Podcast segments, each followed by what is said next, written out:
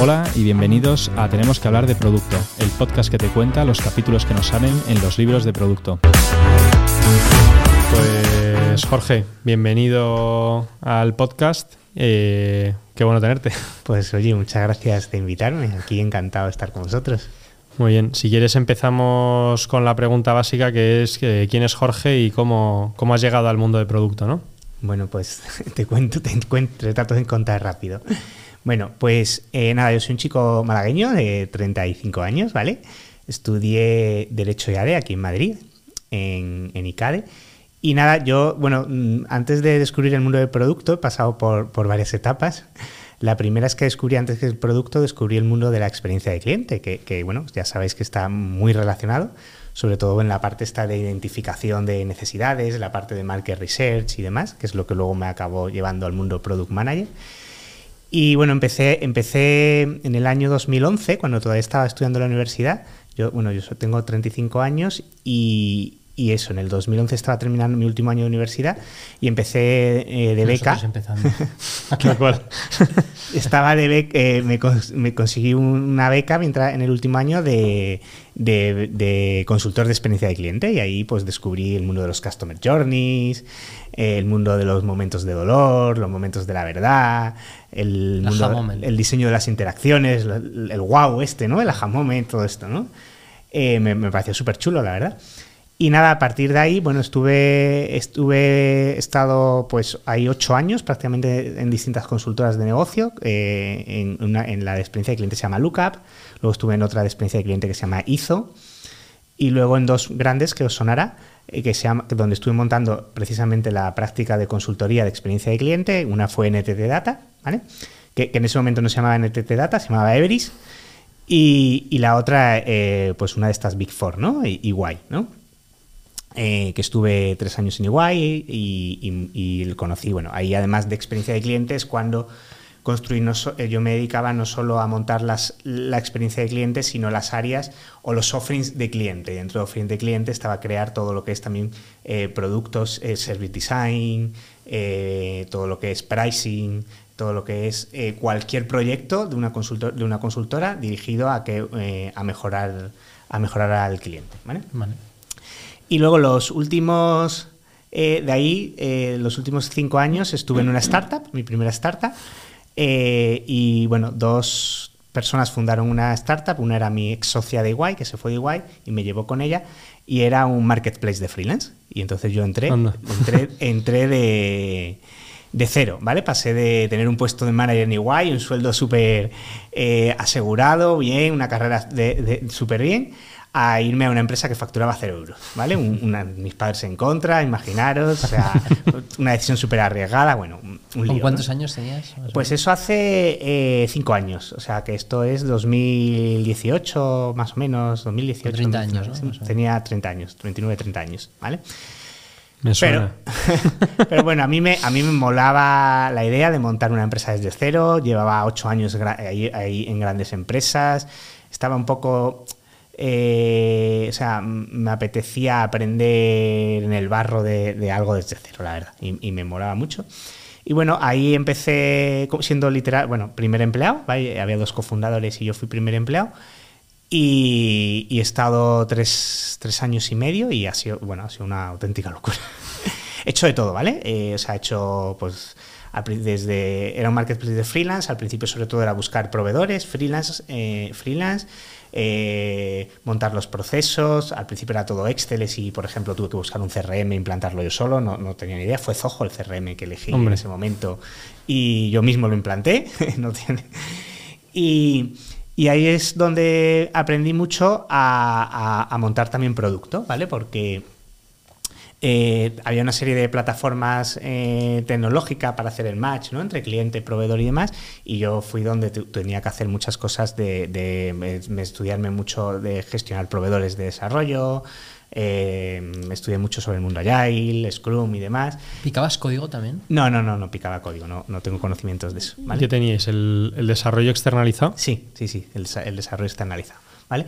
Y bueno, la, esta empresa fue, fue creciendo pasamos por una ronda de financiación eh, y el Banco Santander nos, nos, puso el dinero, ¿vale? Nos puso dos millones de euros.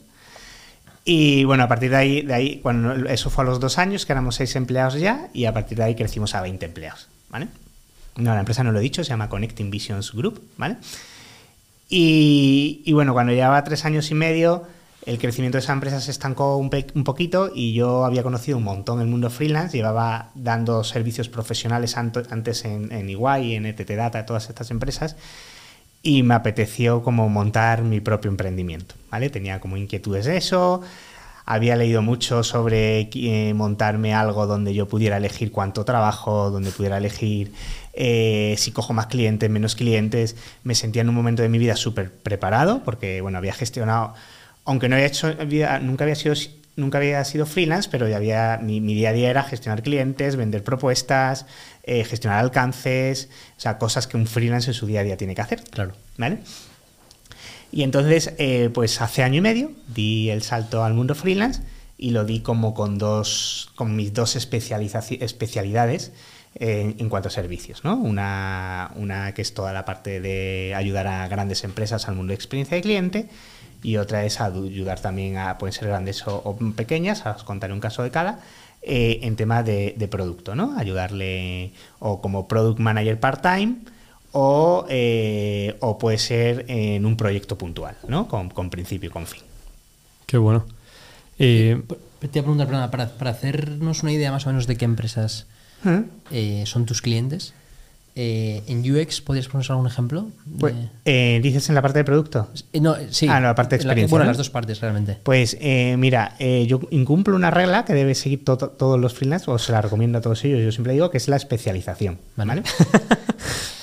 si quieres empezar como freelance, lo mejor es elegir un buyer persona muy concreto, Sí. elegir una especialización y una solución concreta y, y demás, ¿vale? Yo lo incumplo totalmente. Y, y porque en realidad hago cosas para grandes y, y para pequeñas, ¿vale? Te pongo ejemplos de algunas grandes, Mm. ¿vale?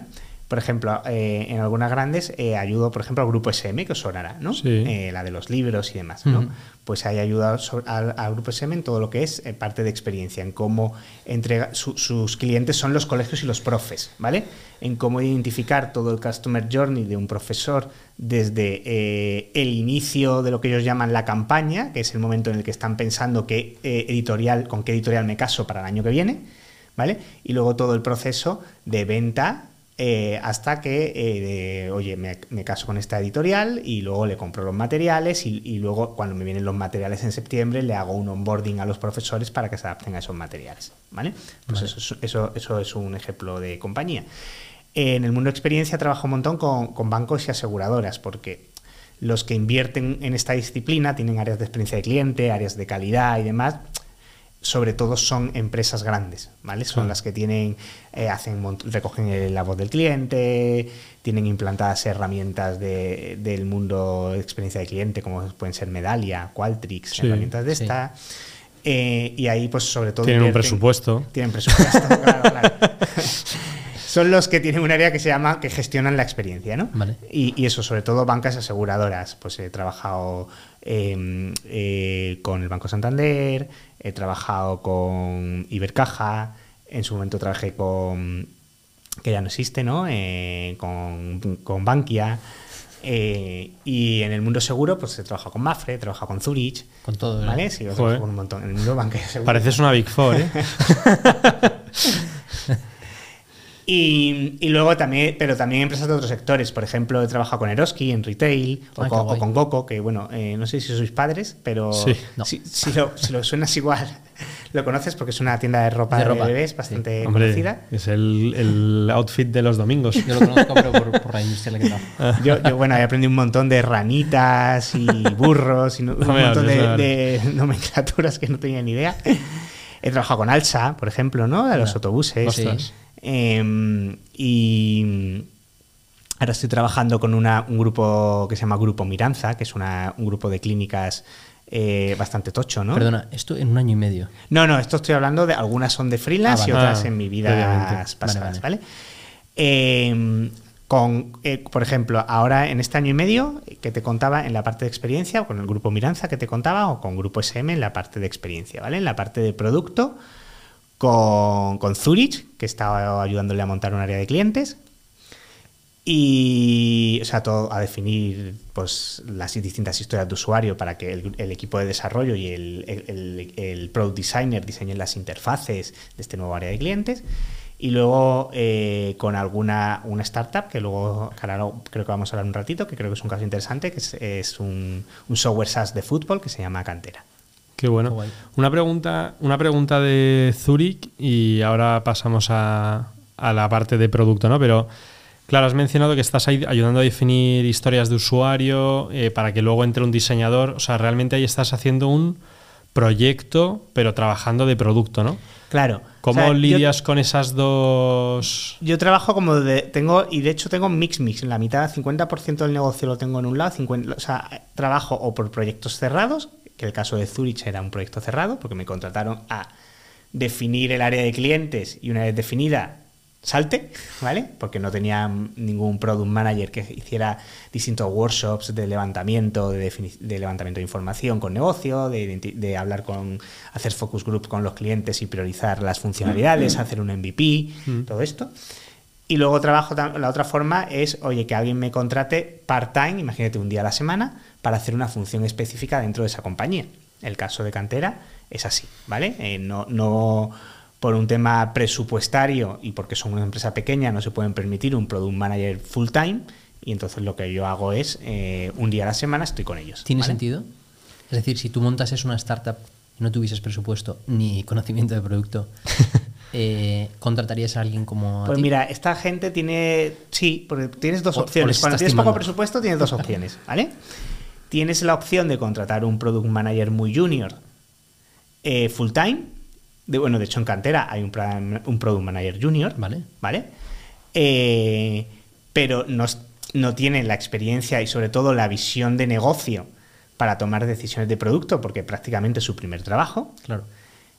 Y la otra opción, que creo que es, que es la mejor, pues oye, yo no hago el 100% de las tareas, porque al final un día a la semana, pues imagínate para el tiempo que me da, pero acompaño a ese Product Manager Junior, que además le formo y es el que se va a quedar luego con, muchas de las cosas que hago yo, pero le ayudo a esa persona a tomar decisiones y a orientarle y a tomar decisiones más estratégicas.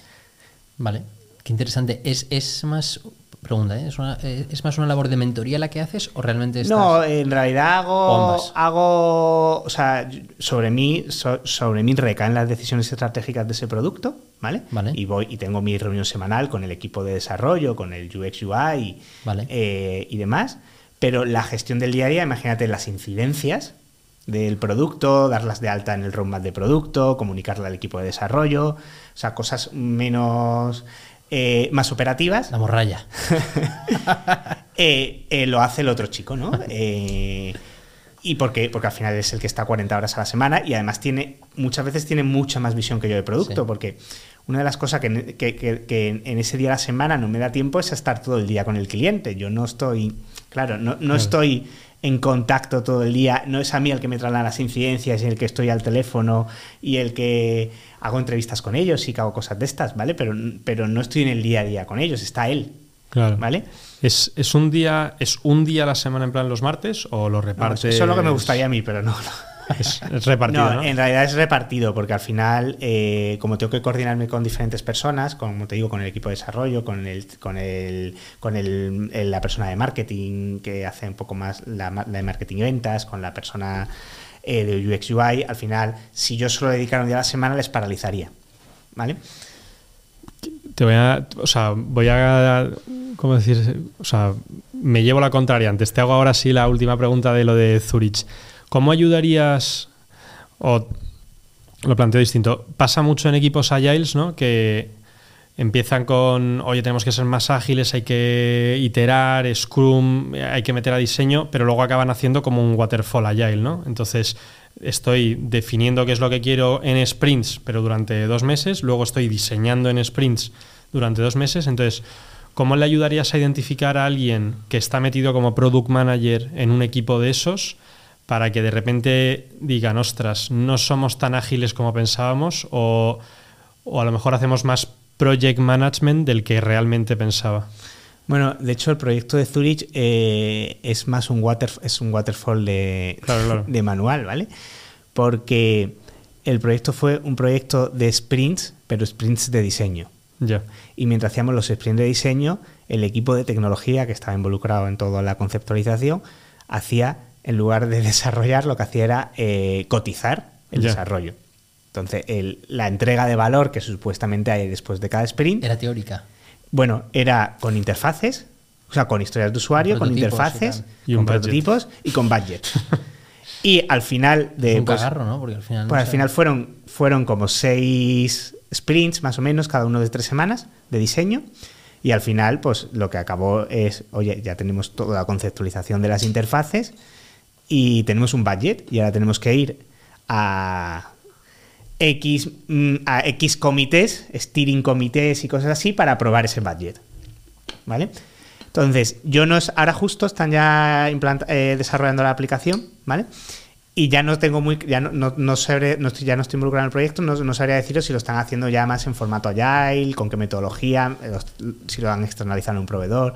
Eh, pero vaya, el, el área de clientes lo han hecho en un formato cero, cero agile porque por un tema de que es el funcionamiento de aprobación de presupuesto Claro. de la compañía. Pero bueno, en el fondo, eso al final definen presupuesto y luego van montándolo y viendo, ¿no? Entiendo, a lo mejor. Sí, yo creo que sí. Luego hay cambios de alcance. Claro, hombre, totalmente. Y bueno, y dentro del proyecto de conceptualización lo que sí se ha hecho es dividir, oye, el primer año de desarrollo va a ir esta parte, va a ir estas funcionalidades, el segundo año esto, lo que pasa que cuando empiezas a desarrollar, el product manager que haya, ¿vale? El product manager que haya, pues mm, mm, cambiará cosas del proyecto original, o sea, Claro. no me cabe ninguna duda. Ya. Qué bueno. Cantera. ¿Qué es cantera? Pues mira, Cantera es un, bueno, es un software SaaS, o el modelo de negocio es SaaS, y es eh, una aplicación dirigida a clubes de fútbol y entrenadores para ayudar a mejorar el desarrollo de sus jugadores. ¿Vale? Entonces, su propuesta de valor es que eh, ayuda y ahorra tiempo a los distintos clubes en la, pla- en la creación y planificación de los distintos entrenamientos, en la evaluación de los mismos y en recoger distintas datos y estadísticas para luego analizarlo y poder mm, seguir desarrollando los jugadores. Qué locura. ¿Vale? O sea, es una especie de Netflix Sí, sí. de entrenamientos. ¿A qué sustituye? Bueno, sustituye Al know-how del entrenador. Sus- sustituye, no, no sustituye al know-how, lo que hace precisamente es transferir conocimiento entre entrenadores, ¿vale? Y entre que un club matriz, imagínate, eh, ahí pues el, el- el cliente principal de cantera es el Celta de Vigo, ¿vale? Fue el primer cliente. El, el Celta de Vigo tiene cientos, cientos, no hablo de decenas, cientos de equipos, academias por debajo. Y esto hablo del Celta de Vigo, imaginaros equipos como el, el Madrid o el Barcelona, ¿no? Claro, qué locura. Entonces, eh, es- los equipos profesionales trabajan con, lo- con metodólogos que definen una metodología de entrenamiento donde te dicen, oye, hay que desarrollar estas competencias en mis jugadores y cada equipo tiene sus metodólogos. Pero claro, el metodólogo igual trabaja para el Celta y lo que quiere es transferir esa metodología a las diferentes clubes que hay por debajo. Entonces, eh, la- una de las cosas, o nació su origen, ahora, hemos, ahora se ha virado, ahora os voy a contar, pero su origen nació en cómo ayudar a los clubes profesionales a transferir el conocimiento ¿Vale? a las diferentes, a sus canteras, ¿vale? Por, por eso se llama cantera. Pero ¿y, Qué ti- guapo. y tiene sentido transferirle ese conocimiento a los clubes aguas abajo cuando la mayoría de los jugadores se van a ir afuera? Bueno, eh, lo importante, muchos no se van, nunca, no se van fuera y sobre todo, y, y- y uno de los objetivos, Cantera también, ahora justo estamos trabajando en una cosa que se llama el módulo de scouting, que lo que te permite también es fichar jugadores y demás, y si consigues desarrollar bien a los jugadores, los podrás vender luego por más dinero, ¿vale? Entonces, toda la inversión que tú haces en desarrollo, aunque se te vaya, es, Es buena, pasta. es, es Sí, sí, dinero. a está futuro, bien. Es otro, ¿vale? sí, sí, es que tampoco Ah, conozco mucho el negocio. ¿eh? Entonces, al final es o un crack que sube al primer equipo o un crack que vendes. Claro, efectivamente. Y, Vale. y eso también, claro, es, es- es importante para autofinanciarse todos los clubes que hay por debajo. Bueno, pero es que el que te quedas está muy bien que te llegue ya como entrenado con la metodología del equipo, ¿no? O sea, que no se suba de repente, cambie de regional Claro. a primera y de repente digas, Claro, que, que haya eh, una, una línea. una que- continuidad, Sí, ¿no? justo. Mm. ¿no? Qué interesante. Qué guay. Vale, pero dices que habéis como medio pivotado o algo así, ¿no? Sí, mira, cuando, cuando- yo llevo con ello colaborando, pues eh, ahora va a ser justo un año, ¿vale? En febrero hace un año. Y bueno, el origen, como os decía, es dirigirme a clubes de fútbol profesionales. Empezó por el Celta de Vigo, es una, es una empresa que nació en Vigo, de hecho. Bueno, nació mitad en Vigo, mitad en México. La mitad del equipo está en Vigo, la otra mitad está en México. Un cofundador en cada, uno, en cada lado. Son dos cofundadores, uno en cada lado. Y em, el origen era ir a esos clubes profesionales que tenían grandes academias. El Valle Personal eran clubes profesionales con academias para transferirse conocimiento, ¿no? Entonces, eso tenía un problema y es que eh, eh, la- lo, lo que el problema principal que resolvía es yo te ayudo a digitalizar y transferir toda tu metodología. Eso quiere decir que la metodología, la metodología son las competencias que hay que trabajar, los ejercicios, eh, los comportamientos que hay que observar en los jugadores, ese tipo de cosas, hay que nada más empezar, meterlas en la herramienta. Como input, ¿no? Vale. ¿Vale? Entonces eso quiere decir que tienes que hacer, es como si, no, no voy a decir como si implantaras un, un SAP, ¿vale? Pero Uf, es como si a eso, ¿eh? es como si implantaras un- una herramienta tipo un CRM Claro. que hay que meterle una serie de catálogos Sí, sí. y Vale. meterle catálogos que implica implica poco do it yourself y mucho acompañamiento Durante el proceso de onboarding. durante el proceso de onboarding. Vale. ¿Vale? Eso que limita, limita la escalabilidad enormemente, porque necesitas un Sí. consultor, aparte de que tiene costes, necesita un una, un co- una persona que te acompañe a meter toda esa metodología o aconsejarte si no la tienes del todo definida. ¿Vale? Eh, ese proceso tiene una serie de costes, lo que contaba, acompañar a la, a la- y demás, que hace difícil hacer rentable la- el, el modelo por un pago por servicio si no es un pago por servicio demasiado alto. Además de que los clubes profesionales en el mundo no son tantos. ¿vale?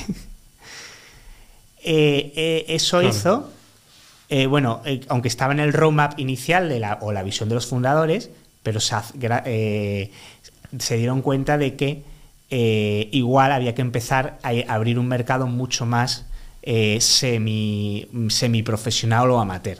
¿vale? Claro, la tarta es más grande, entiendo. ¿no? Bueno, hay montones. O sea, eh, están los clubes profesionales, los semiprofesionales, los amateur y luego están incluso un nivel por debajo que es el entrenador. ¿Vale? Eh, Un entrenador de. Bueno, un entrenador que no te compra el club, te compra Claro. el entrenador. Sí, sí. Porque- ¿Vale? Pero porque tiene varios, varios Por- equipos y así se gestiona tú, él tú tú piensas que si, si te lo llevas al mundo del gimnasio o al mundo del CrossFit, que es, es- es lo más similar que hay a cantera y en el- es el mundo en el que yo me inspiro para, para traerme distinto, porque hay, hay muchas aplicaciones muy chulas ahí desarrolladas, mucho más que en este sector, y es en el que yo me inspiro para traerme un montón de ideas y cosas de cómo traerlas a este sector, pues tú puedes venderlas a los gimnasios o puedes venderlas al entrenador de CrossFit. Claro.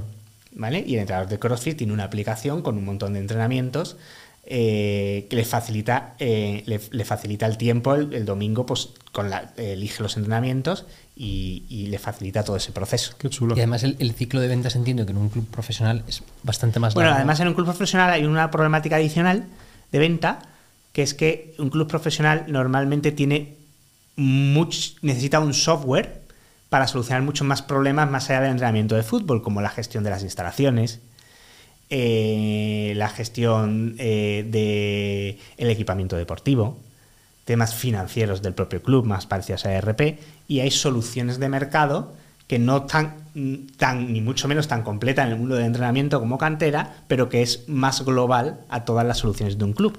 Vale, Y al final nadie quiere tener 25 soluciones específicas de nicho, ¿no?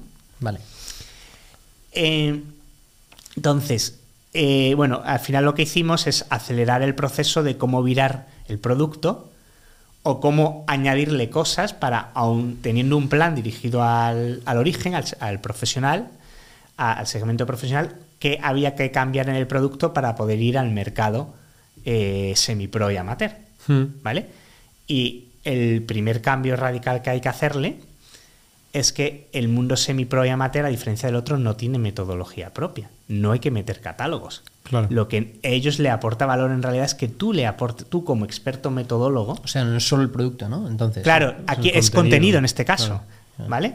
Tú, eh, lo que valora el de arriba es cómo gracias a canteras puedes organizar tu propia metodología, el profesional, pero lo que valora el, no profesional es que tú le des la metodología, o sea, lo que valora es el contenido. ¿Y, ese club no profesional, cómo lo hacía hasta ahora? Bueno, ese club no profesional no, tiene, no, lo, o sea, no, no, tiene una aplicación, no, está sin digitalizar, ¿vale? ¿vale? Entonces no tiene una metodología, el entrenador, pues con su conocimiento, obviamente tiene conocimiento y está preparado para ello, hace sus entrenamientos y sus entrenamientos no se registran en ningún lado, ¿vale? Vale. Y, no solo se registra, eh, dentro de cantera hay una funcionalidad también muy chula, muy pensada para esos clubes, que se llama módulo partido, que es que con un iPad en un partido tú vas eh, registrando las estadísticas del partido. Quién ha sacado tarjeta amarilla, quién ha hecho una asistencia, porque en el mundo profesional tienes estadísticas, pero en el mundo eh, amateur no tienes estadísticas. No las apuntes tú, estás apuntes tú en una libreta. Entonces, Cantera te permite, con, un, bueno, con una pantalla en formato partido, ir dando de alta todos los eventos y luego incluso hacer eh, informes de jugador, mandárselo a las familias, ese tipo de cosas. ¿vale? Aquí, claro, hay un tema que se me está ocurriendo como problema para vosotros, ¿no? Que es que tenéis que sustituir a la cabeza del entrenador y a la libreta, ¿no? Que son dos recursos, entre comillas, baratos, ¿no? ¿De dónde sacan estas personas el presupuesto para pagarlo? Eh, bueno, hay dos grandes dentro del mundo semi-pro y amateur. Vamos a diferenciar un poco el amateur-amateur, que son clubes que esa, básicamente eh, se se financian con las fichas de los jugadores y se financian eh, con la cafetería, imagínate, ¿no? La cafetería del campito o cosas así, ¿vale? ¿vale? Entonces, lo, que, lo que estamos haciendo justo, que sale el mes que viene, es hemos llamado el plan light, ¿vale? Que es un plan muy asequible, son, mm, mm, creo que lo vamos a dejar en 10 euros al mes, ¿vale? Ah, bueno. Entonces no necesita grandes inversiones, está más pensado para un club o muy muy amateur o, eh, o, muy, o un entrenador directamente. Mm. ¿Vale? Porque son, ya te digo, son, creo que son 8 euros al mes, ¿vale? 7,99 creo que está, 7,95 creo que está puesto. Y, porque, pero, pero es que al final son clubes que tienen muy poco dinero. Su, su, su, objetivo no es hacer dinero, pertenecen a un colegio, eh, o sea, están cero profesionalizados, ¿vale? Y luego hay un club al siguiente nivel que se llama, bueno, que son los, los clubes semi-pro, ¿vale? Que estos sí que ya tienen un nivel superior, pero tampoco muy alto ni mucha, ni mucha financiación, ¿vale? Esto para ellos tenemos un, un, plan que es el plan, el plan segundo, ¿vale? El plan estándar, que ya cuesta eh, 99,95, ¿vale? Al mes. Y la principal diferencia entre planes, bueno, hay varias, pero la principal es que el primero solo puedes trabajar sesiones de entrenamiento y el segundo puedes trabajar planes de entrenamiento, ¿vale? Es decir, que tú lo que configuras es, oye, yo quiero, eh, son 16 semanas de entrenamiento y las 16 semanas de entrenamiento eh, tú lo que dices es, yo quiero mejorar el ataque. Y dentro de mejorar el ataque te dice, oye, la semana 1 hace esto, la semana 2 hace esto, la semana 3 hace esto. Hostia, y, o sea, pensadlo como un Netflix. Está, está, muy inspirado en el modelo de Netflix. Yo también me inspiro. Netflix también es mi segunda referencia eh, continuamente, porque es muy el modelo capítulo, película, o sea, las películas, perdón, es, es, son, es, son las series, ¿no? Vale. Los planes son series y los capítulos son las sesiones de entrenamiento. Vale, vale.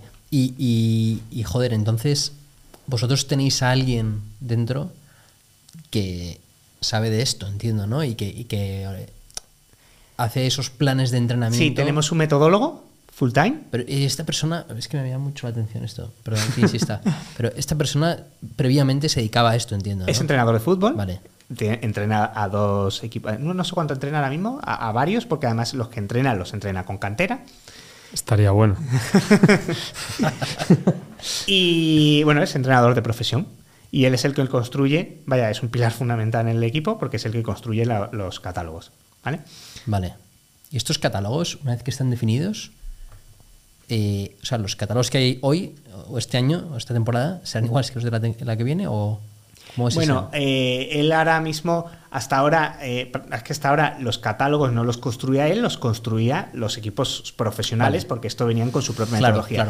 y ahora es la primera vez que, estamos que él está construyendo Vale, catálogos. Y este es parte del valor que comentabas antes. ¿no? Claro, Que- se, se han definido vale. 500 tareas, 500 ejercicios. O sea, el catálogo se construye como bottom down, ¿no? Sí. Tienes 500, eh, como 500 ejercicios con su ficha, con, eh, con su vídeo. Algunos tienen vídeo, otros tienen mapita de cómo es el ejercicio, cómo hay que hacerlo y demás.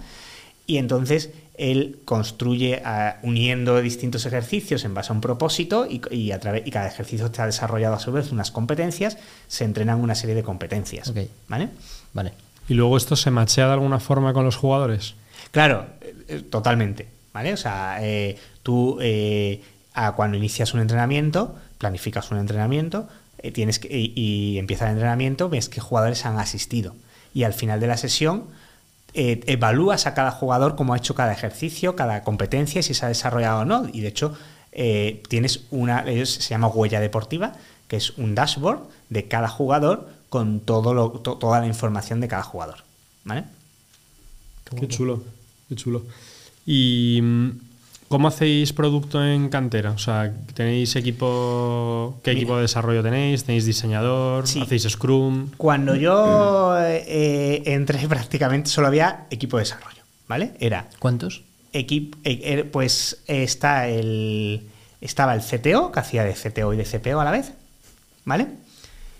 Y, o sea, y- y luego estaba eh, por debajo tiene tiene a cinco de- a cuatro o cinco desarrolladores, pero no solo están dedicados a cantera, sino que están dedicados a a otros negocios que son, son todos mexicanos, como eh, el equipo de desarrollo es entero mexicano, incluido Vale. el CTO, y, tienen diferentes empresas a las que ayudan. ¿Pero en. Vigo o en México? No, no, eso en México. Ah, vale, vale, vale. ¿Vale? El CTO es uno de los cofundadores que gestiona este equipo y dedica un porcentaje de ese equipo a cantera. ¿Vale? Dedica. No, no te sabría decirte exactamente, pero dedicará, pues imagínate, pues si son. Hay un desarrollador jefe que gestiona a los distintos desarrolladores.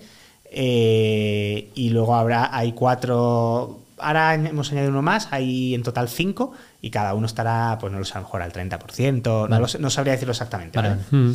vale. Mm. Y, eh, y luego estaba el equipo de negocio, ¿vale?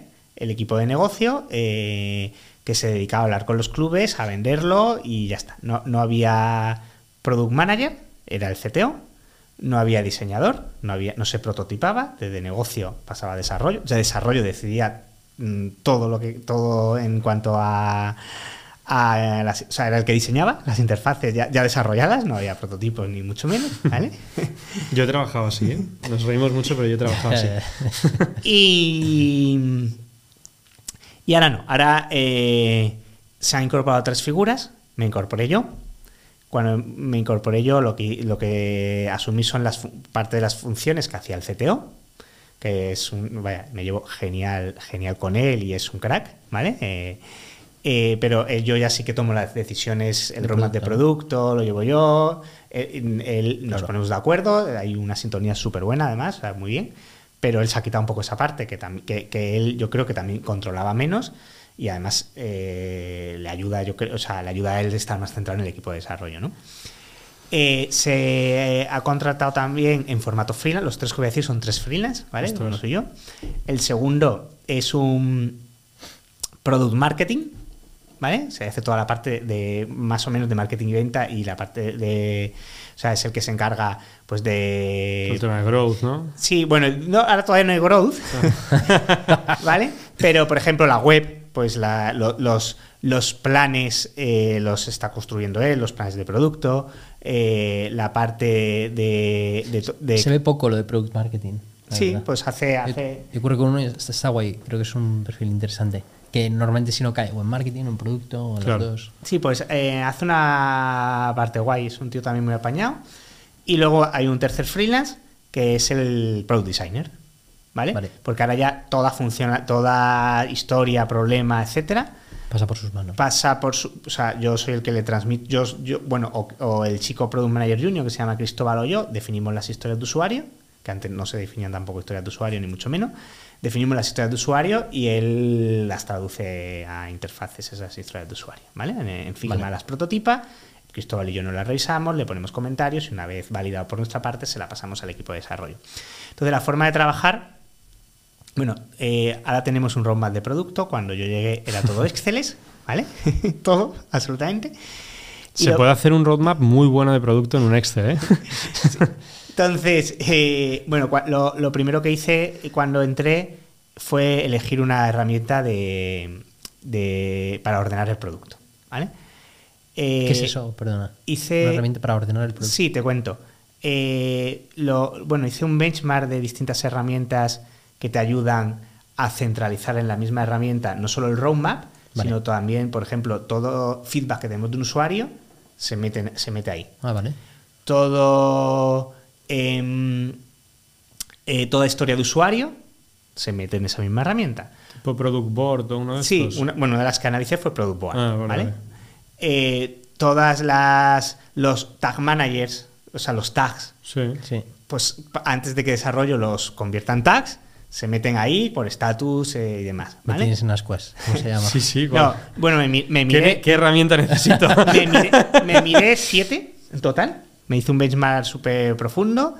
Eh, primero la que me miré primera, eh, porque era la que ya utilizaban para. De hecho, es la que utilizaban para llevar más la, proye- la- la- la- como project management, la implantación, el onboarding, Vale. era Holded.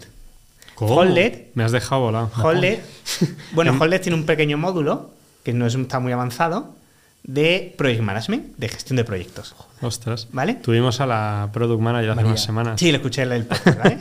y Holded es una herramienta fantástica. Yo, como freelance, factu- o sea, tengo facturo en Holded. O sea, la utilizo yo como mi propio RP, como freelance, ¿vale? Pero no, obviamente no está no su funcionalidad de gestión de proyecto no es la mejor de mercado. No es ni una Sana, ni un Trello, ni, ni un ClickUp, ni herramientas de este tipo, ¿vale? Entonces, pero bueno, mi máxima es, oye, si podemos reutilizar lo que existe para no incurrir en más costes ni en gestión del cambio, y Holded cumple algo, vamos a intentarlo. Pero no, No fue posible, no coló. ¿Vale? Me miré el Product Board, me miré una que se llamaba Craft.io, otra que se llamaba Airfocus, que es una alemana, eh, Trello, y finalmente me quedé con Airtable. Ah, bueno, el table es la polla. ¿Vale? Sí. Bueno, le- levanté los requerimientos que necesitábamos, que eran como 40, y los maché un poco con las- todas las herramientas. Y luego eh, también tuvo mucho peso el, tema del pricing, ¿vale? Claro. O sea, es un, Cantera es una startup en forma todavía muy, eh, muy pequeña, que es, es un componente importante, sobre todo si quieres escalar la herramienta y que lo utilicen muchos usuarios, ¿vale? Bueno, y yo había manejado ya mucho Airtable en el pasado, y no sé si lo conocéis, pero la puedes además adaptar bastante a tu necesidad, ¿vale? Y luego Entonces- te da, te da una API bastante chula, ¿no? Para poder directamente empezar a hacer como de no code a low code a incluso Claro. pasar Y a. lo- la verdad es que los desarrolladores que tenemos son bastante buenos y hacen cosas mucha. Yo, yo que no controlo del mundo API, o sea, ahí ya me empiezo a perder. eh, ellos te hacen virguerías con lo que queramos. Entonces, como tenemos, como gestionamos el producto es con Airtable, y en Airtable lo que tenemos son cinco tablas relacionadas todas ellas. Una es el roadmap de producto en sí. Otra es tabla, es todos los feedback de los usuarios, recaen ahí todos, ¿vale? Incluso tenemos un formulario principal donde los, los usuarios nos dan feedback o nos trasladan una incidencia, es un formulario de Airtable. Paréntesis. ¿El usuario es el entrenador? El usuario puede ser, tenemos, hay varios, puede ser el entrenador, puede ser el metodólogo ¿Vale? o puede ser eh, la- el administrador como del equipo, que puede ser un gestor, ¿vale? Vale. Ahora mismo hay, hay activos, eh, hay unos 200, Vale. ¿vale? Bien. 200 algo. Todo activos semanalmente. El, el WOW este, el Weekly Active Users, es 200 y pico semanalmente. Es ¿vale? bastante, ¿eh? Para Eh, el tipo de producto que es, me parece bastante. Bueno, dentro de un club hay varios normal, muchas veces, ¿vale? Sí, sí, pero aún O sea, así clientes, clientes son 14 más o menos, Ah, eh, vale. o sea, clubes, pero Sí, los sí. equipos son bastante más y, y usuarios bastante más, Sí, sí, sí. ¿vale? Y entonces, como os decía, como lo tenemos organizado es en cinco tablas, una tabla para el roadmap de producto, una tabla para centralizar todo el feedback, que están relacionados a su vez con funcionalidades, fu- con, con con funcionalidades futuras de producto, o pueden ser incidencias o pueden ser evolutivos. Pero eso está, esa, las- los evolutivos y las historias están en el roadmap. En el roadmap están mezclados incidencias y evolutivos, pero hay una, o sea, hay una columna que te dice si es incidencia evolutivo. En cualquier Vale, momento vale. la puedes filtrar. Pero ya no, vale, perdona. Es que la pregunta era si en el roadmap iban épicas o si iban ya No, historias de usuarios. En el luego hay otra tabla que son las historias de usuario y una historia de usuario podría ser una épica y una épica podría tener a su vez asociada diferentes historias de usuario. Vale. Vale. ¿Vale? Entonces, Airtable tenemos ya el famoso este. eh, estoy diseñando una historia de usuario, el ¿cómo es? El para quién. eh, to- Esta cara no me sale, el com- co- como usuario, tal, no sé Sí, qué, ahí, quiere sí. no sé cuánto para no sé cuánto. Sí. Pues cada uno es una columna, o sea, ya- hay una plantilla para que todos diseñemos Tal las historias de usuario de la misma forma. As a user quiero la feature. Sí, eh, as para como usuario conseguir la feature. para eso son tres campos, ¿vale? As a user quiero la efectivamente, Sí, sí. ¿vale? O sea, somos muy, soy muy- está implantado de forma muy teórica, ¿vale? Eh, y luego, esa es la tercera tabla. La cuarta tabla es un modelo de priorización, ¿vale? Entonces, cada ahí está implantado un modelo de esto, el, famoso modelo este, el del RICE, Sí. ¿vale? Ese es el que, ten- el que utilizamos con algunas variantes, pero es el que utilizamos para priorizar. Es otra tabla, todas están relacionadas, ¿vale? Tú vas a la tabla principal de- del roadmap de producto y ves su puntuación del RICE porque está relacionado, ves todos los feedback asociados a esa evolutivo o esa incidencia, ¿vale? Y ves todas las historias de usuario asociadas a esa incidencia. Y hay Una, una... una pregunta. Eh, o sea, nosotros utilizamos también RICE para el reach. ¿Mm? Que, o sea, lo utilizáis de forma numérica y si Lo, lo, utilizamos es, de, de forma numérica y, si no recuerdo mal, nos da un número del 1 al 125, pe- ¿vale? Pero que es un 125. ¿Son usuarios? No, o- 100, te, te lo intento, voy si me acuerdo de, Sí, sí. de memoria, ¿vale? Es a pillar. Lo, lo hemos, lo- bueno, o sea, lo definí yo, lo que pasa es que lo definí como hace siete meses, ¿vale? No, le- lo, lo- lo que lo intenté hacer es de la forma más objetiva posible, ¿vale? Eh, entonces, cada parte del RICE tiene una puntuación del 1 al 5 Sí. y, eh, por ejemplo, eh, pues yo que sé, confianza, ¿no? Que es la C, ¿no? De Sí. confidence, creo que es. Tú es, oye, darle un punto si no tienes asociada ningún feedback de nadie. Sí, sí. Y, dar, y el 4 es, no me acuerdo ahora, pero si tienes más de 10 feedback asociados, metidos en el Airtable, 4 puntos. ¿Vale? Y, y son campos tipificados donde tú señalas, eh, oye, ¿tengo más de 10 feedback? Sí. O sea, tengo más de 10 feedback, señalas, tengo más de 10 feedback y se pone la puntuación sola. Vale. Ya, ¿vale? ya, Está ya. formulado como el Airtable es como un Excel, al final lo formulas sí. para encima, ¿Vale? Eh, la, la- la R, ¿no? Que es, es de alcance, Reach, ¿no? Mm. Pues, eh, oye, si más del 90% de los usuarios le afecta esta funcionalidad, es un 5, Vale. ¿vale? Si men- entre el 70 y el 90, a, a ver, a veces decir si es 90, 70-90 es un poco subjetivo, ¿no? Sí. Bueno, si tienes. Pero, vale, porque es sobre todos los usuarios o solo sobre los activos. Sobre, sobre los usuarios activos. Ah, bueno, pues eso está muy. O sea, quiero decir, si afecta al 90% de 200, es el 90%. Y si Sí, no, sí. y luego tenemos pues la parte última, ¿no? La de esfuerzo, eh, que es en base a una serie de horas, ¿no? Hmm. Y al final, cuando hacemos la fórmula multiplicando 5, o sea, el máximo es 5 por 5 por 5, que es 125, por Sí. eso te decía. Y si, eh, y si el esfuerzo es el mínimo, le llamamos S, que es menos de no sé cuántas horas, Sí, pues 120 es 1, 125 entre 1 te da... eh, te da qué curioso. entonces, por eso decía que daba entre 1 y 125, ¿vale? Porque las, puntua- las tres de arriba, la del RICE, el RIC, puntúan 5 cada una y luego lo multiplicamos Claro. y lo divides por la E, eh, que, que puede ser también del 1 al... De, puede ser de... creo que es del 1 al 5, entonces creo que... Y luego hay una parte subjetiva final donde nosotros como Product Manager Haces lo que quieres. Podemos subir, no, podemos subir. Creo que, creo que podemos darle más 20 puntos. Podemos poner 0 puntos más 20 o menos 20. ¿Vale? Nosotros llegados a ese punto ya decimos, se queda menos en el RICE, pero aún así voy a poner, vamos a hacer esto porque No, pero- tengo más cosas en Pero solo cuenta. nos deja mover 20 puntos. Ya, ¿vale? ya, ya. Y si, por ejemplo. eh, A ver, luego puede ser, luego aunque nos, luego hacemos lo que nos da la gana, claro, como. Vale, vale, no, justo te iba a preguntar eso. Riesgo Sí, de churn, firmar un mega cliente. tal. Sí, puede- pueden pasar esas cosas. El Celta de Vigo, que es el cliente estrella, nos dice no sé qué. O sea, el product manager de cantera no es un Excel automatizado, ¿no? Y, nada, y la- me faltaba la última pestaña del Airtable eh, que os estaba contando, que era eh, en un determinado momento empezamos a meter la analítica del producto. El producto no tenía nada de analítica, no teníamos ni idea de, De, lo de que analítica era. en cuanto al uso, quieres Sí, decir. no sabíamos nada de producto.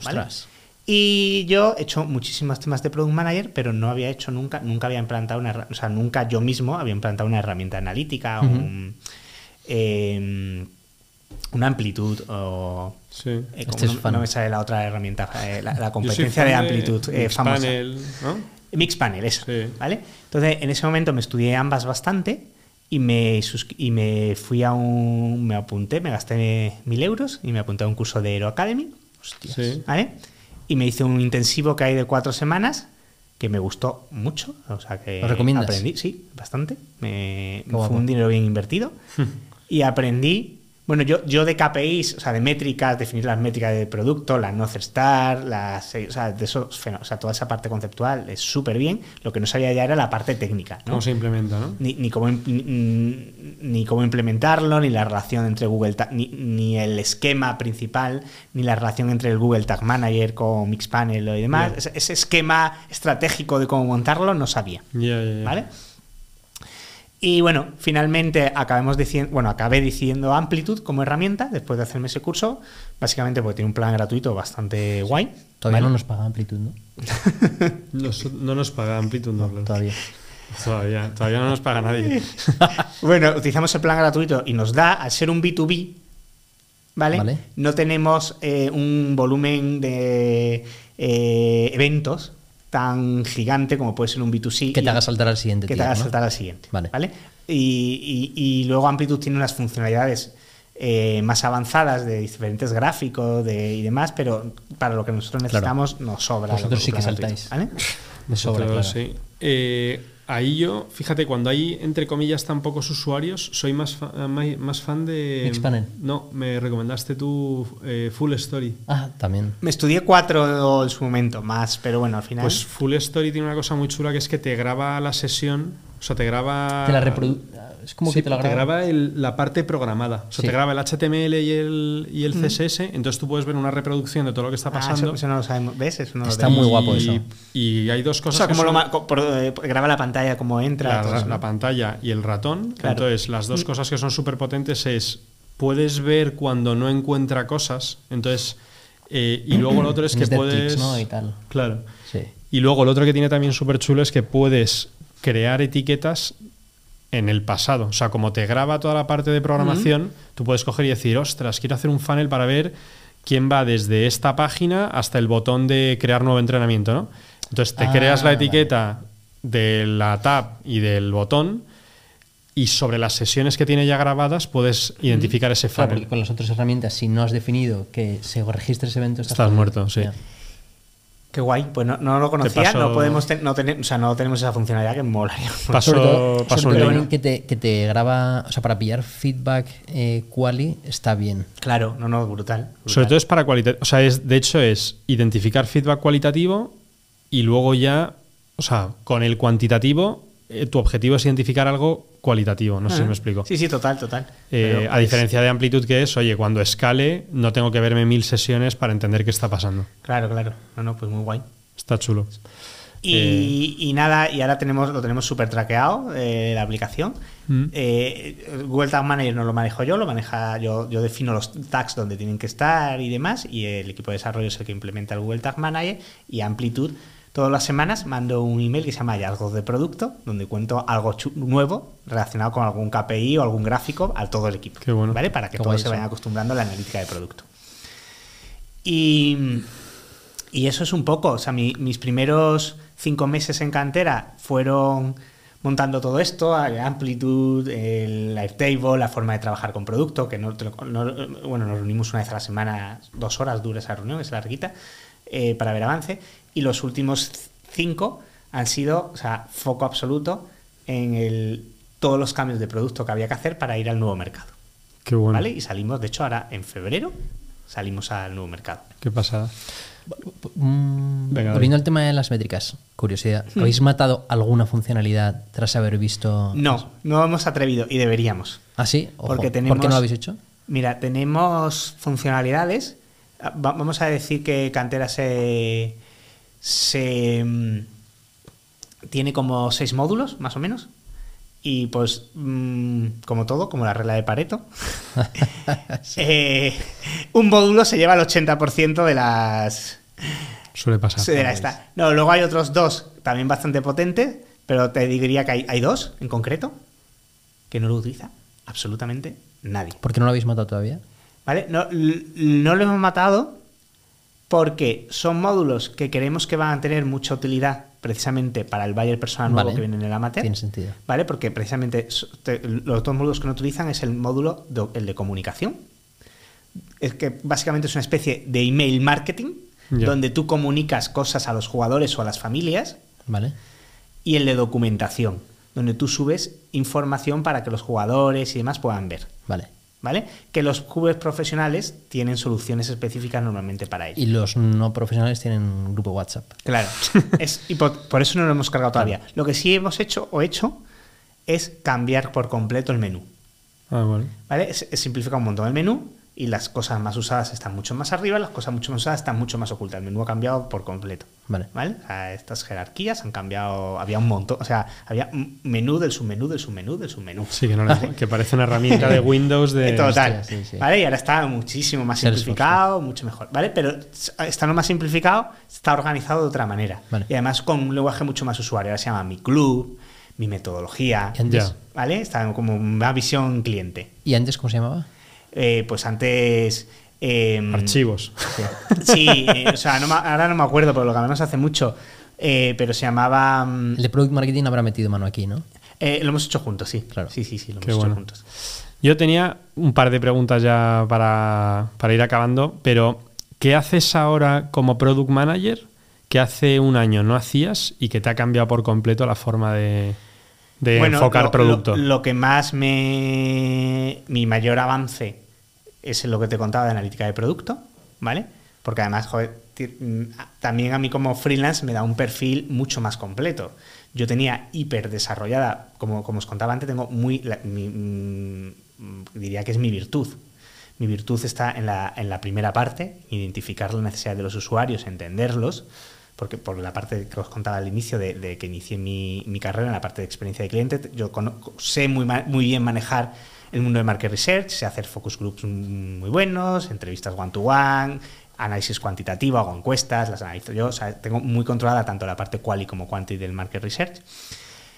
He hecho mucho project manager en mi vida, por lo tengo, tengo, tengo también muy controlado toda la parte de gestionar un equipo, que hace mucho un product manager. Al final yo soy una- la persona que alinea a todos al desarrollo, a- al product manager más junior, a la, la persona UX UI. Entonces mi, mi función principal es alinear, Mm. de hecho, y, y organizar. Airtable no es más que una forma de organización, Sí. ¿vale? Completamente. Eh, y me faltaba la parte de, de- de analítica, ¿vale? Yo sí que sí que soy un perfil analítico, hago, me hago, o sea, soy con Excel y tablas dinámicas, pues soy muy bueno, pero, pero no, pero no, como os decía, conozco muy bien todo, oye, cómo, contra- cómo medir el churn, cómo medir el Customer Lifetime Value, eh, el, el WOW, el MAU, el DAO, si, si- si- si es más interesante, dependiendo de cada negocio, si es más interesante medir el DAO, el WOW o el MAU, que en, en el caso de cantera es el WOW porque los entrenamientos son semanales, Claro. ¿vale? Eh, pero no sabía la parte técnica de implantación de una herramienta ni había manejado Amplitude o Mixpanel. ¿Vale? Que no son difíciles de utilizar, eh, pero hay que entender que es un gráfico de, tic- de stickness, hay que entender eh, cómo o, los eventos, eh, cómo cruzar unos con otros, o sea, Claro, hay que entender algunas cositas que, que aprendí en ese curso que os contaba, ¿vale? Entonces, lo que más he aprendido, yo diría que es eso, y lo otro que también he aprendido mucho, que, que me ha molado mucho, es, es cómo en cinco meses, si toda la, toda la compañía nos ponemos foco, pero foco a tope, en cambiar el producto para ir a un mercado, a un buyer persona y cambiar un montón de cosas, y, y- y con foco, en cinco meses le hemos dado la vuelta al producto. Qué guay. Es que eso. eh, Luego, cuando escalas, es muy complicado conseguir hacer Hemos eso. tenido un con- problema por el camino, ¿vale? Que es que a los equipos actuales las incidencias que iban saliendo las hemos despriorizado un Claro. poquito, ¿vale? Y ya ha habido alguna queja de alguno, porque claro, el equipo de desarrollo lo hemos centrado en, la- en- en los nuevos evolutivos. ¿vale? ¿Alguna queja de algún cliente o de alguien del equipo de.? No, de algún cliente, de un Ah, cliente de, oye, os dije esta incidencia, que porque además estaba muy acostumbrado, al final eran pocos clientes, estaba muy acostumbrado, te digo esto y en dos Sí. semanas lo tengo. Mal educados. ¿Vale? como- lógico, lógico. Y a ver, le hemos hecho lo contrario. Mal educados, no mal educados. No, bueno. Sí, sí. Y, y- pero es guay cuando alguien, cuando una compañía, y más una startup que somos ágiles, no somos no es una gran empresa como era Zurich, ¿no? Eh, ponemos foco, eh, joder, en poco tiempo se consiguen cosas bastante guays. Bueno. Respecto a la parte de user research eh, en la que has dicho que eres experto, o te podemos considerar como experto, tengo dos preguntillas. Em, ¿Qué le dirías a un product manager que está en una industria que piensa que es jodido captar clientes, o perdón, usuarios eh, para validar cosas y tal? ¿Qué le, qué- qué le recomendarías? Pero que, que le fasti- que, que es, le, les complicado captar, o sea, hablar con ellos, capta- Exacto. ca- captar. O cap- captar eh, con usuarios existentes o potencialmente eh, existentes. Vale, pero no- es captar para entrevistarles, ¿no? Para entrevistar, no para vender. Vale. Pues mira, le diría, el otro, no sé ahora, no sabría decir que me leo bastantes newsletters de esta, bueno, como la que tenéis vosotros. Sí. Eh, suya, suya. La que tiene Álvaro, que me gusta mucho. Me leo la, la de los Esto dos. tampoco está patrocinado, ¿eh? Pues no sé ahora cuál de ellas, una de, de las 7 o 8 que hay aquí en España, ¿vale? Bueno, no sé si hay, hay más de las más famosillas. eh, de- contaba el otro día un- una forma que me lo apunté. Tengo un sistema como de que yo llamo de Second Brain, de estos famosos, Sí. donde, donde voy documentando un poco cosas que aprendo, ¿no? Y el tío contaba un, que eh, un método para asegurarte que siempre tienes gente con la que hablar, ¿vale? Y contaba básicamente que se había implantado un sistema donde de forma automática a su base de datos le enviaba mails toda la semana. Pues imagínate que tú todas las semanas configura 10 mails a la base de datos, ¿vale? Y esos 10 mails le propones eh, hacer una entrevista. Él ya sabe, cuando empiezas a coger experiencia del sistema, tú ya sabes que la tasa de respuesta o de aceptación, imagínate, es un 10%. Vale. Entonces sabes que habrá semanas que dos te contesten de media y una semana que ninguno, ¿no? Porque tu objetivo, imagínate, es hablar siempre con uno. Vale. ¿Vale? Entonces, el tío tenía metido un sistema donde tenía un sistema automatizado y ya sabía cuántos usuarios tenía que enviarle un email para, proponiéndole una entrevista para bueno. estar con él. Asegurarse de captar alguno, ¿no? Y, de esa manera, porque decía que si no, el día a día te, eh, No te llega, claro. te llega y te olvidas de lo importante, porque hablar con los clientes no es urgente, pero es importante. Y me encantó. Me lo apunté en mi de este y dije, bueno, esto Oye, voy a pues- meter en cantera ya. No lo voy a meter yo porque no tengo tiempo, pero Cristóbal, ya, le voy a, ya, ya voy a hablar con él. Si para que me, se pasas, si me pasas el link, pongo, Vale, sí, pongo la una referencia en, el, en las notas porque me Es de parece la súper semana interesante. pasada, hace nada eso. O sea, que es un consejo que me encantó. Y la segunda pregunta que tengo sobre este tema es que me parece muy interesante porque creo que es jodido hacerlo y lo que tú dices, no solo es complicado hacerlo, sino que el día a día te come y, Y se te olvida. Y, se te va. Entonces, la segunda pregunta que tengo es, em, sabiendo que es un tema complicado hacerlo, o sea, cuando te pones es difícil hacerlo bien, eh, ¿recomiendas algún recurso, algún, yo qué sé, una, una newsletter, un libro, un vídeo, algo para hacer bien este tipo de, de procesos, de entrevistas, tal, de research? Sí, hay un. Algo práctico, ¿sabes? Ya, eh, hay un libro que ahora no me acuerdo del nombre que te enseña cómo, cómo a preguntar y a no sesgarte. Luego lo voy a buscar. y te ¿De lo BAM Test? Intercoma. De, BAM Test, justo, Ese ¿vale? Lo tenía en mente, digo. Después Vale. de que hable de experto, yo voy a recomendar ese. Este, justo. Aparte de contratar su- tus servicios. ¿no? Eh, Ese libro es muy bueno. No, a ver, yo al final, eh, bueno, por, por la otra parte, pues ya tengo una serie de guiones y demás, pues que, que más o menos mm, reutilizo o, o cambio entre sector y demás, ¿vale? Eh, porque es verdad que es complicado porque tienes muchos sesgos cuando, cuando preguntamos y si no tenemos formación en ello. eh, muchas veces tratamos de convencer al cliente de que lo que, Es que ese es el lo que problema, estamos haciendo es, eh, es lo correcto. Porque tú quieres salir de la reunión con un sesgo de confirmación de lo que estás haciendo es correcto, porque como sea incorrecto, en realidad es, es fastidiado para ti porque tienes que reempezar de nuevo y al final quieres como autoconvencerte, ¿no? Como freelance, ¿tú ofreces eh, asesoría de este, de este estilo? Es decir, Bueno, o sea, yo tengo en mi web lo que tengo es dividido los servicios entre eh, tengo una un- la parte de experiencia de cliente es una landing con distintos servicios y la Vale. parte de product manager es una landing con distintos servicios. Eso te lo ha hecho alguien que sabe de experiencia de cliente, ¿no? Bueno, es, es eh, cuando tengo un cliente más de un tipo, lo mando una landing, cuando Sí, tengo sí. un cliente más de otro, para, para que no se líen, porque encima no lo he contado, pero tengo una tercera, que le llamo transformación digital, os decía que no, que no era que, que- que la especialización no era lo mío, donde son servicios más de oye, te ayudo a seleccionar tu stack tecnológico, te ayudo en un proyecto de gestión del cambio, te ayudo a temas de procesos. Eh, ahora he hecho un proyecto con Nuba, la agencia de viajes, no sé si la conocéis, Sí.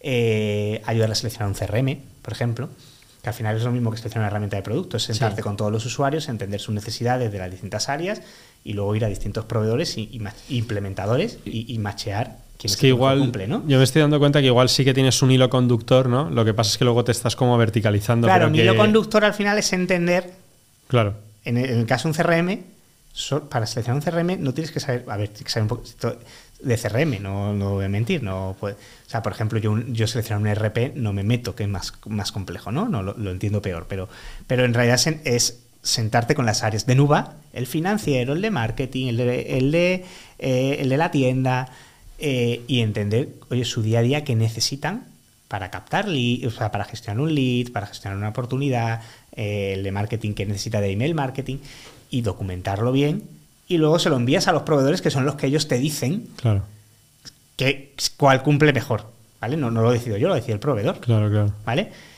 Eh, pues, o sea, una vez más es escuchar y entender al usuario. ¿Vale? O sea, que igual es un poco lo que dices tú de que es común un poco entre todas, ¿no? Pero bueno, es otra landing con productos que, le- que es una cajón un poco más desastre que se llama transformación digital, ¿vale? Entonces lo- los tengo dividido así y dentro de la parte de experiencia de cliente, en cada uno de ellos tengo seis servicios, cada uno con un caso de éxito. Y el, el ex- dentro de los de experiencia de cliente hay uno que se llama Market Research. Ah, vale. ¿Vale? Qué guay. Que es hacer, mm, no, tiene, no, no hay, no hay- no hay customer journeys, o sea, es me contratas una, un- una investigación de mercado al uso, puede ser quali, quanti o ambas. O tú me cuentas tu objetivo y yo te defino si es mejor, qué técnica de investigación es mejor, si es mystery shopping, o, Qué bueno. O de formación, ¿no? Entrevista one Interna. to one, etcétera. ¿vale? Vale. Qué guay. Qué bueno. Eh, Jorge, una pasada. Eh, vamos a cerrar ya por tiempo. Eh, de verdad, mil gracias por venir. Súper interesante. gracias a vosotros, muy guay. Eh, y nada, muchas gracias a Google Campus, que otra semana más nos cede el espacio para, para grabar. Y si queréis colaborar con el podcast, pues oye, nos seguís en las redes, compartís, difundís. Y nada, eh, última pregunta quizás, ¿a quién crees que deberíamos traernos al podcast? Eh, ¿Alguien que sepa de producto, que le guste charlar un rato? Alguien que le guste charla de. Pues mira, me gusta. Me parece muy interesante el chico este, el, el- el- el- ¿cómo se llama? Simón. Ese tío me, me- ¿Cómo es Simón Muñoz? ¿no? Simón Muñoz, sí, sí. Este tío me, me parece súper interesante todas las cosas que cuenta, la verdad. Y estoy pensando así alguien que pueda ser interesante. Nada, Simón, eh, a por el que vamos, a ver si a ver si te animas. y nada, tenemos ya invitado para la siguiente sesión, que es Ismael Pastor, que es Digital Transformation Manager en Planasa. Así que Isma, te esperamos aquí y muchas gracias a todos.